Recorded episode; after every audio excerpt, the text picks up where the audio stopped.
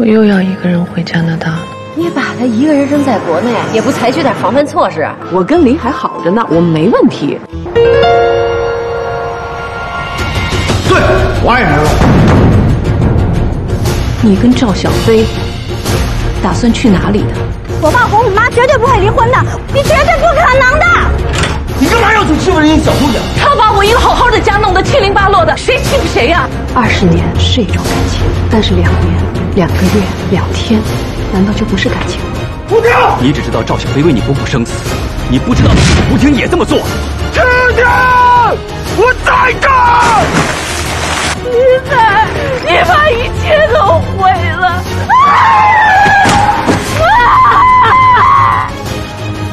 我们俩站在你面前，你要选谁？现在决定。五、四、三、二。第六十九章。待英子再次回到自己的房间以后，吴婷怎么也平静不下来。她都不明白，为什么老是要和这家人扯上一些关系。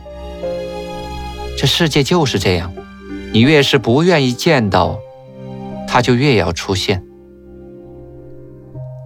放下电话里的黄蓉，只有哭泣不止。他知道这次真的是闯下大祸了。卫东在一旁大声地呵斥着他。他想了想，一把拿起电话，又拨了出去。小飞吗？我是表姐，我闯祸了。你一定要帮我！接通电话后，黄蓉就是一顿稀里哗啦的哭泣，丝毫没有感觉到电话那头小飞疲惫不堪的声音。怎么了，表姐？你慢慢说。反倒是黄蓉的哭诉，让小飞显得精神起来。电话中，黄蓉连哭带说的，把刚才发生的一切告诉了小飞。小飞不解地问道：“你告诉我这些？”我能帮到你什么呢？那女孩是英子的同学，就是李总的女儿。我想请你跟李总讲一下，让他再跟吴婷讲讲，帮我把这事儿给解决了。怎么解决？小飞还是不解。嗯，就让那女孩说我们都是亲戚，当时是和我赌气才报了一个假案，什么停暖气都是他编的。黄蓉说出了几乎是根本不可能做到的事。表姐，我怎么可能这样给人家说呢？我和李总现在什么关系都没有了，我不可能帮到你的。小飞很生气，他简直不敢想象表姐出国以后怎么变成这样了。我就知道你不肯帮我，我说我要给你打电话，你姐夫就说了，小飞怎么会帮我们做这样的事情呢？哎，看来啊，还是他了解你啊，你现在攀上高枝了。你以为我不知道啊？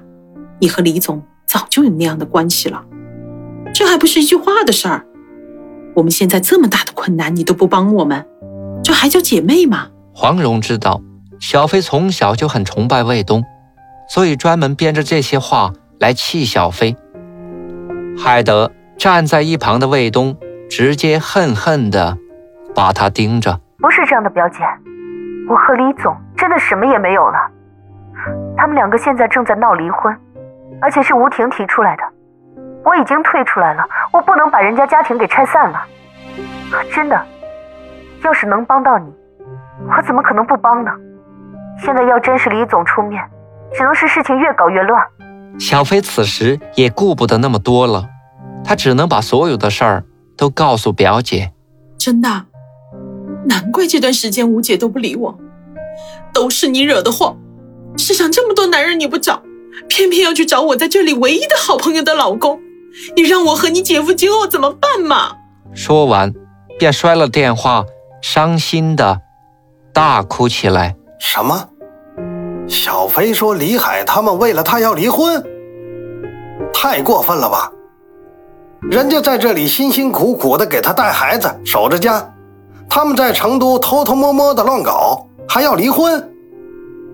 简直太不像话了！在一旁的卫东不平的大叫起来：“我就知道你喜欢吴姐，每次你看到她就五迷三道的样子，我就知道你心里想着什么。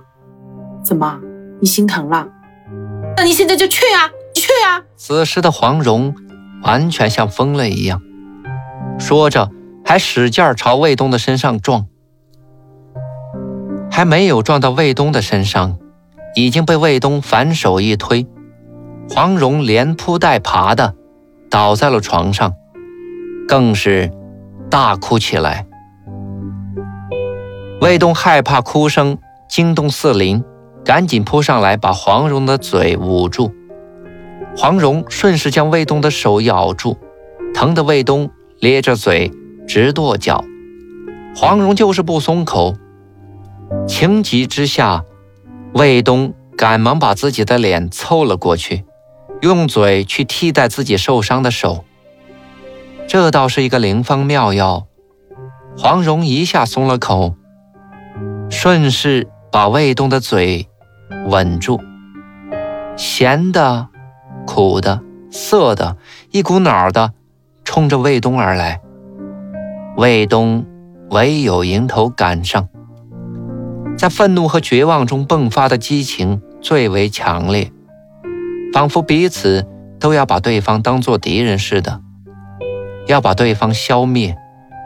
等到彼此带着战胜对方的骄傲目光对峙片刻以后，一种屈服于现实的无奈，还是把他们又一次的拖回到困境之中。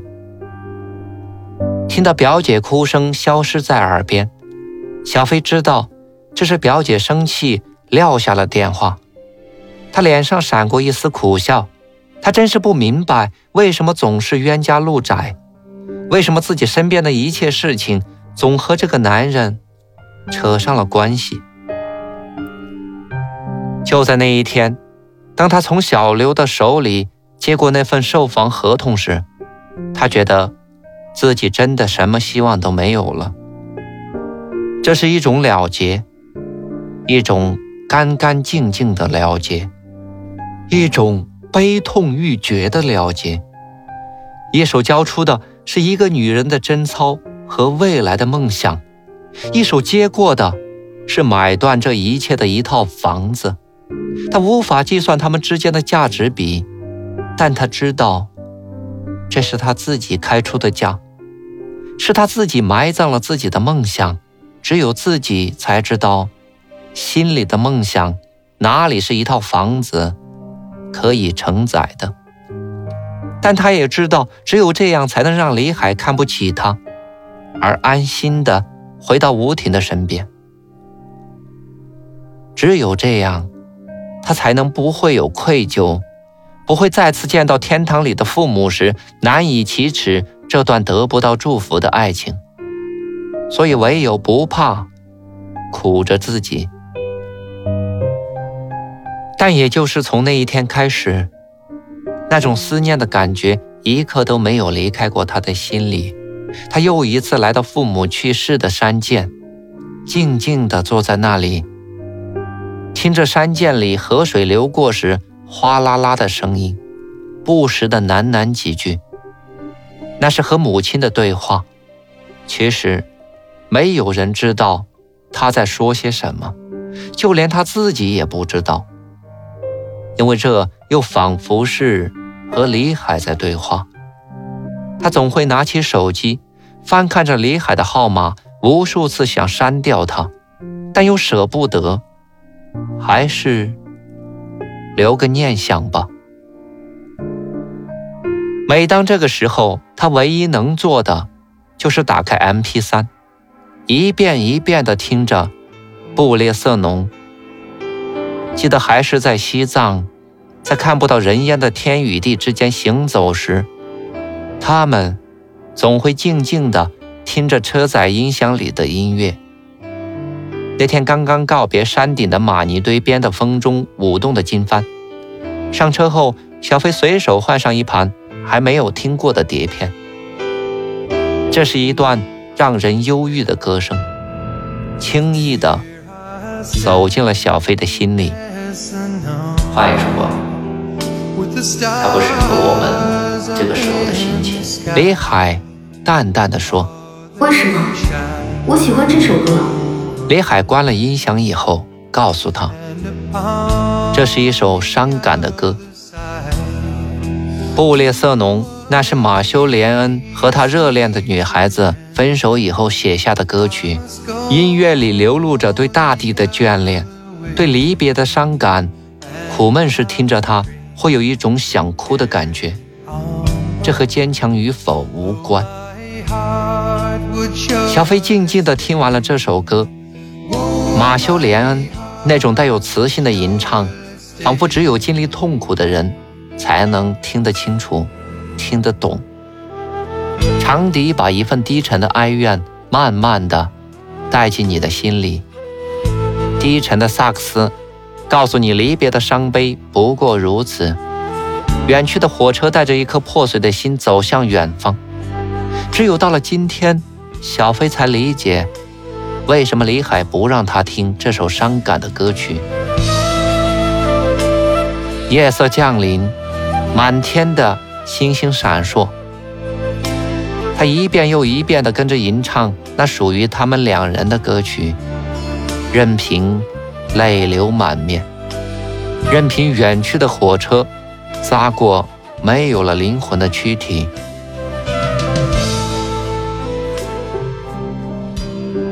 一大早，吴婷好不容易才把愤怒的英子劝说到学校去。她答应马上就到黄蓉的家里去把娜娜接回来，暂时的留住在家。当他把车停在黄蓉家门口时，看到邻居的窗户上贴了好多张关注的面孔，看来昨晚的事儿搞得动静挺大。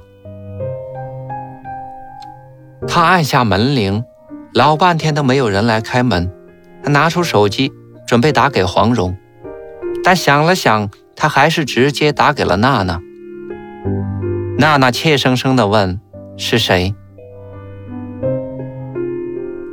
听到是吴婷阿姨打来以后，他马上从后院绕到前院，来给吴婷打开院子的侧门。看得出来，租房客是不能在没有主人的情况下。到客厅去的。见到吴婷以后，娜娜轻轻地叫了一声“阿姨”，马上委屈地哭了起来。吴婷安慰她说：“没事了，没事了啊。阿姨今天来啊，就是看看你怎么样了。黄蓉阿姨呢？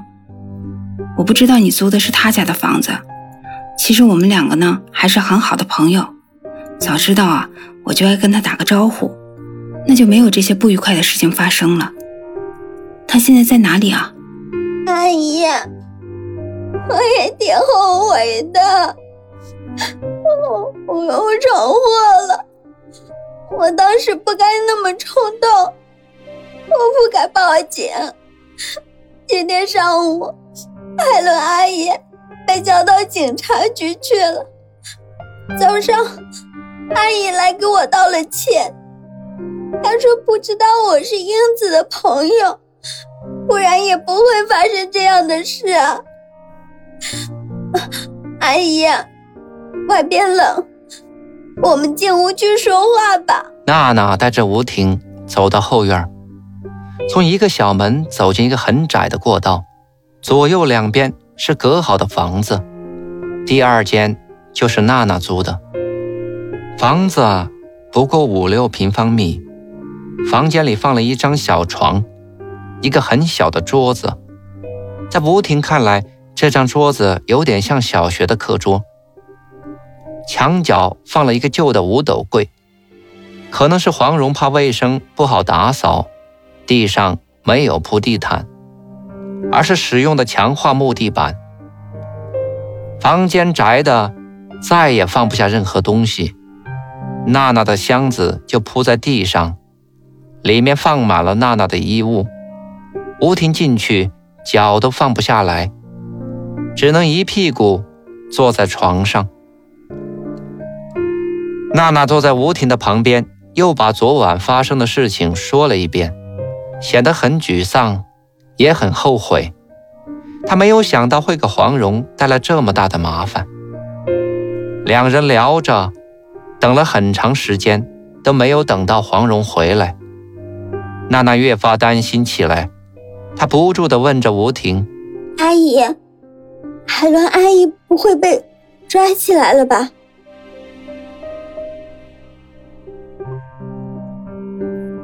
不会的，其实加拿大的政策呀是很人性的，不会随便抓人的。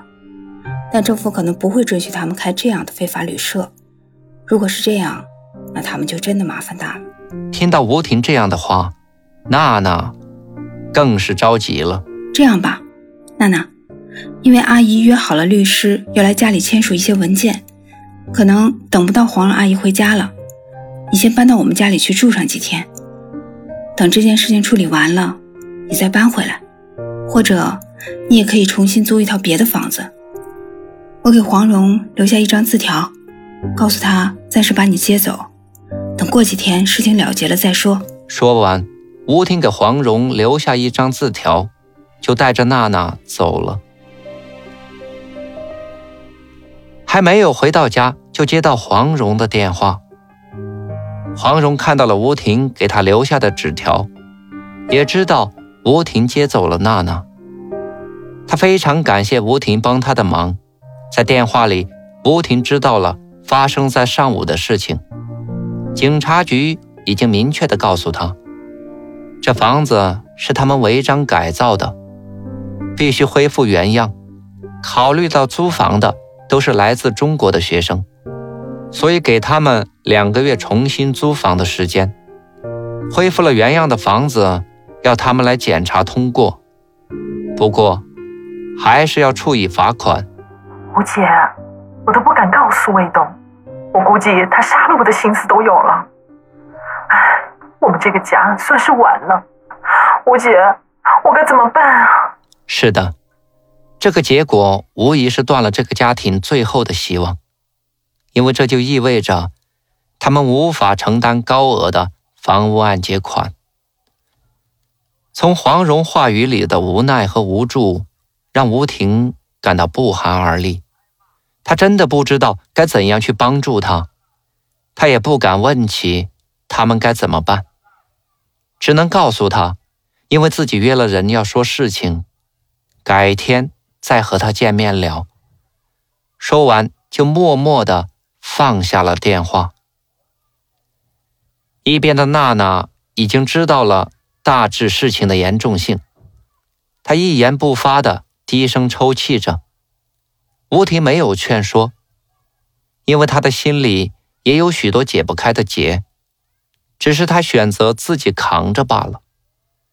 身边那么多的人都活得很累，也许是为了维持一纸婚姻，也许为了。死守一段同床异梦的日子，也许是为了能生存的更像一个人，还有些不知道自己该做什么，但少不了都在艰难的为生存而折腾。有时候，真的想一走了之，远离这一切，远离熟悉的人群，远离富足的生活，远离浮躁的城市。带上破碎的心，把它埋葬到连自己都不知道的地方。感谢聆听、关注、分享。本章播出完毕，敬请期待下一章节。